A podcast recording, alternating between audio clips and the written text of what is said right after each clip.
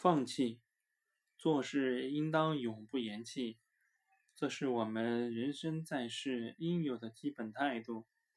可是有时，真的想要做到永不言弃，还真的不是一件容易的事情。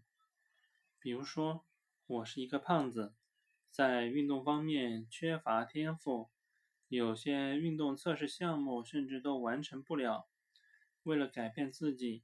我加入了一个减肥团队，大家相互配合、相互监督，以求能够取得较好的减肥效果。按理来说，大家都是肥胖中人，在许多方面应该都面临着相同的困难。只要大家能够齐心协力，应该都能取得不错的效果。可是我不但肥胖，还存在一些心理畏惧，比如。跑步不敢跑太远，爬楼不敢爬太高，担心自己的膝盖承受不了。这样一来，别人的减肥都取得了不错的效果，而我的体重却一直居高不下。这样一来，我的心理压力进一步加大了，最终只能是想到放弃。